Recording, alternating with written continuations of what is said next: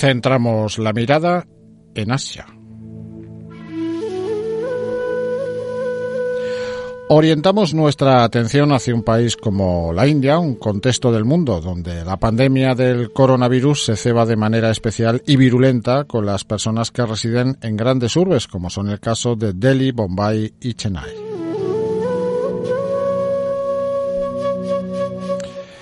El virus avanza a gran ritmo, tanto que ha convertido a este gigante del continente en el tercer país más afectado del planeta por delante de Rusia y después de Estados Unidos o Brasil. El número de casos acumulados supera ya los 700.000.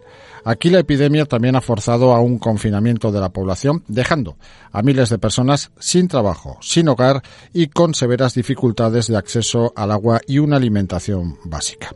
Jaume San Llorente es fundador y director de la ONG Sonrisas de Bombay y habla de este terreno. Los casos de coronavirus han aumentado dramáticamente en las últimas semanas en la India. Hemos pasado literalmente en una semana de ser el país número 12 en el ranking mundial con más casos de coronavirus a ser, en siete días, insisto, en siete días, a ser el número 4. Están creciendo dramáticamente las eh, oportunidades a nivel sanitarias que cuentan gran parte de la población no son precisamente las mejores y nos estamos intentando adaptar a esta nueva normalidad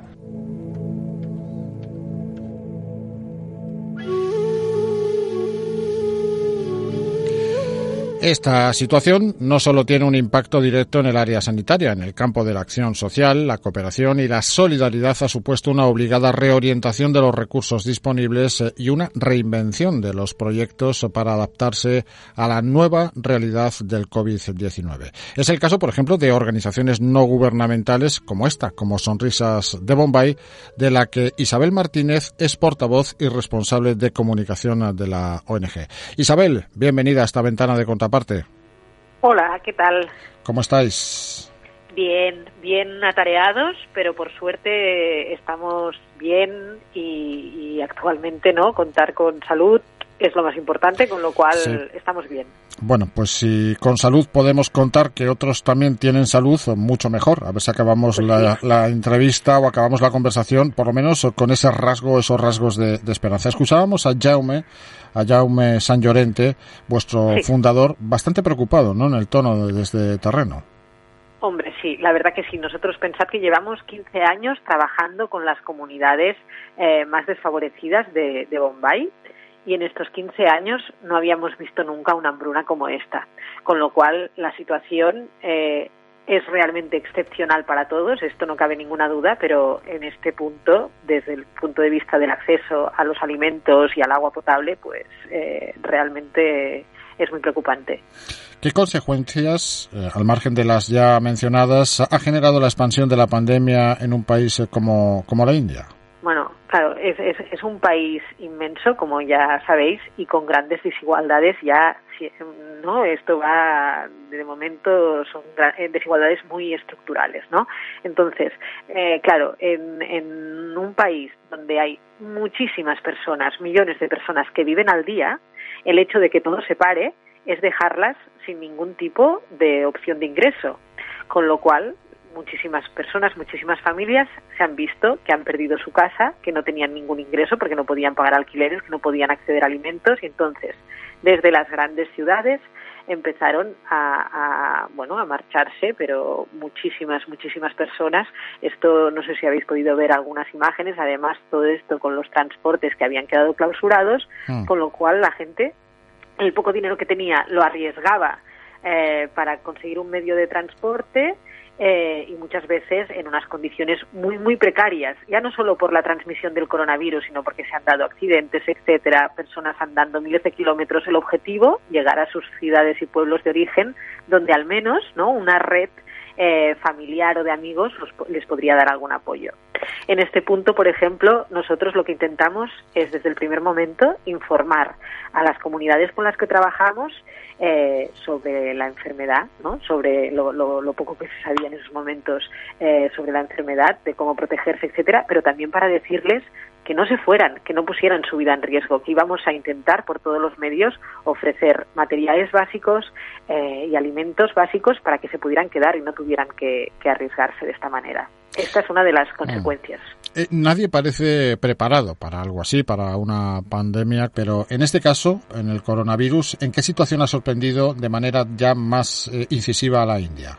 Bueno, el gobierno intentó reaccionar eh, lo antes posible. La verdad que cuando nosotros nos confinamos, ellos con poquísimos casos, pero muy, muy pocos, muy poca incidencia, ya plantearon eh, las medidas del confinamiento y además un confinamiento muy estricto que fueron alargando, alargando, alargando y de hecho lo han empezado a relajar hace unas semanas, pero la relajación eh, no viene de la mano de que la curva eh, empieza a decrecer, sino al contrario, ¿no? Los casos van creciendo, creciendo, creciendo.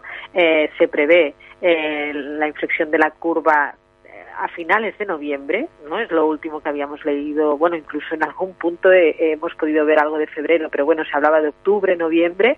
Eh, y, se ha hecho sobre todo, se han empezado a relajar estas medidas por la situación en la que se encontraba muchísimas personas de esto, que la, la, pandemia del hambre, digamos, empezaba a afectar con más letalidad eh, que la propia enfermedad. ¿Cuáles son además las características de su sistema sanitario? No muchas, ¿no? No, claro, eh, la OMS hace una recomendación y es que tiene que haber ¿no? un médico por cada mil personas. En la India este ratio eh, en realidad es de un médico cada 11.000 personas. ¿no? a la práctica, o sea, el acceso a la educación, ay, a la, perdón, el acceso a la sanidad, eh, pues eh, tiene, tiene, y es que últimamente se están implementando medidas para que los hospitales privados puedan eh, atender, ¿no? Tengan como unas plazas pro bono, pero actualmente es insuficiente y, por el mismo no por la misma saturación que está provocando la pandemia pues muchas personas quedan fuera de esta asistencia sanitaria con lo cual es bien cierto que la enfermedad tiene unas características diferentes que aquí eh, la evolución es más lenta, ¿no? Si veis por el porcentaje eh, de, fallecimientos eh, no es tan elevado, ¿no? Comparativamente, pero ha ido aumentando más lentamente, pero eh, es, realmente una situación muy, muy precaria comprobamos que la capacidad para cumplir un confinamiento estricto en un país como la India deriva precisamente en que rebroten otros problemas, eh, como el caso del acceso a una alimentación básica. Pero hay otra serie de fórmulas para cumplir con las medidas mínimas de prevención. Mira, perdona, ahora que decías esto de la dificultad de, cumplir el confinamiento, también hay que, hay que visualizar, imaginaros cómo te puedes confinar cuando vives en una chabola de 7 metros cuadrados, donde igual eh, sois 10, eh, en una calle en la que a menos de un metro ya está, ya tienes la puerta de enfrente. Entonces, la situación del, o sea, confinarse y respetar el confinamiento con estas eh, condiciones es realmente difícil. Imposible. ¿no? Un auténtico, exacto, es imposible. Sí, sí, sí. Y, como decía, ahí, eh, o te consultaba Isabel, ¿hay algunas fórmulas para cumplir con las medidas de prevención? Es decir, para que la expansión, pues evidentemente en escenarios como el que tú describías, eh, no acabe propagándose y se acabe convirtiendo, bueno, pues en un contagio comunitario. A ver, la fórmula pensamos eh, que son las mismas en todo el mundo y es, por una parte, súper importante, acceso a información, información de calidad, porque al principio también nos encontramos que corrían muchísimos bulos de que era una enfermedad de ricos, de que si, por ejemplo, bebías alcohol no te ibas a contagiar, etcétera. Entonces, ofrecer información de calidad, información por fuentes oficiales, y esto es lo que hemos intentado ofrecer, y después, en la medida de lo posible, pues que las personas, ¿no? El lavado de manos, las mascarillas, la distancia de seguridad son las medidas que hay que intentar eh, hacer la máxima pedagogía para que se lleven a cabo. Sí, pero una mascarilla en un país como la India quizás no sea tan accesible como en un país europeo, ¿no? Bueno, en un punto eh, hubo un momento, sobre todo al principio, que había un más fácil acceso, en términos generales, ¿eh? a este tipo de materiales en India que aquí, que los compañeros en Bombay podían acceder, que aquí fue más difícil. Pero sí que es cierto que, evidentemente, para las comunidades más desfavorecidas que no tienen ningún tipo, eh, bueno, que no tienen dinero, ¿no? Eh, quedas absolutamente excluido. Pero aquí sí que es verdad que ha habido eh, mucha movilización, tanto de las instituciones de las organizaciones, además también para trabajar en red y poder cubrir este tipo de necesidades. ¿no? Incluso eh, se trabajó el tema de las mascarillas para las personas eh, con problemas de audición que pudieran también leer los labios, etcétera. O sea, se, han, se han intentado activar muchos mecanismos, pero la verdad es que el volumen de personas y el volumen de necesidades es tan enorme que cuesta mucho pues poder dar respuesta a todas las necesidades. Antes mencionábamos eh, tres ciudades, Delhi, Bombay, Chennai. Las personas que residen en las zonas rurales están menos expuestas que las que viven en las grandes ciudades. Hablamos de, de un país como la India, ¿eh? Bueno, en un principio sí, pero como, tal y como se han ido dando los acontecimientos y empezaron estos eh, movimientos de personas hacia sus pueblos y ciudades de origen, pues ya no. Se han intentado crear eh, como espacios de acogida para las personas que llegaban, etcétera, pero evidentemente todos sabemos que esto es muy difícil de cumplir, con lo cual eh, no, la, o sea, la transmisión, no, el movimiento de personas, pues implica también la transmisión han importado casos a sus pueblos o comunidades. Sí, y, claro, también teniendo en cuenta que si hablábamos de este déficit de acceso a la sanidad en grandes ciudades, ¿no? Como Bombay, que es una ciudad también, por otra parte, muy moderna, con muy buenas infraestructuras, pues en pequeñas localidades, pues eso es mucho más complicado. ¿Y cómo está afectando el coronavirus a los proyectos de la ONG Sonrisas de Bombay? Hablamos ahora de lo vuestro. Mira, en nuestro caso, eh, claro, evidentemente también tuvimos que parar. Nosotros trabajamos día a día en constante contacto con las comunidades, ¿no? Es, siempre lo decimos, trabajamos conjuntamente, codo con codo, no para, sino con, ¿no? Entonces, claro, la situación de confinamiento evidentemente también nos afectaba, se tuvo que parar eh, y empezar a pensar cómo poder atender a estas necesidades, ¿no? De la bruna, etcétera. Bueno, eh, con todas las medidas de protección necesarias, es lo primero que pusimos en marcha. Paramos los proyectos y empezamos estas acciones de, emergencia, también de, apoyo escolar para que los niños y niñas que asisten a nuestros parvularios y los jóvenes a los que apoyamos para que tengan acceso a la educación pudieran continuar estudiando pues a, través de eh, atención telefónica, algunos casos por internet, otras veces con llamadas, adaptando también eh, los contenidos a los diferentes niveles eh, educativos de las familias, ¿no? Para, porque en muchos casos los padres se tenían que implicar en ese trabajo. Esto, y también, por ejemplo, claro, en todo esto hay que tener en cuenta que en Bombay llegaron los monzones, las lluvias de los monzones, con lo cual la situación de las personas que vivían en la calle se complicaba más. Eh, intentamos eh, dar respuesta también a esta necesidad, transformando o adaptando algunos de los parvularios que tenemos como albergues, ¿no? donde hemos podido dar cabida a, a ocho personas, que es muy poco, pero bueno, es dentro de las medidas que tenemos poder ir eh, ofreciendo alternativas.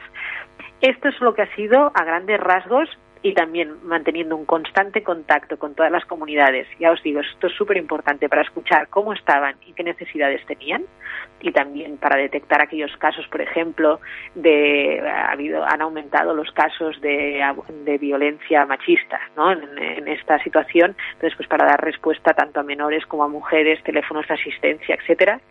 Esta ha sido a grandes rasgos nuestra actuación durante estas semanas.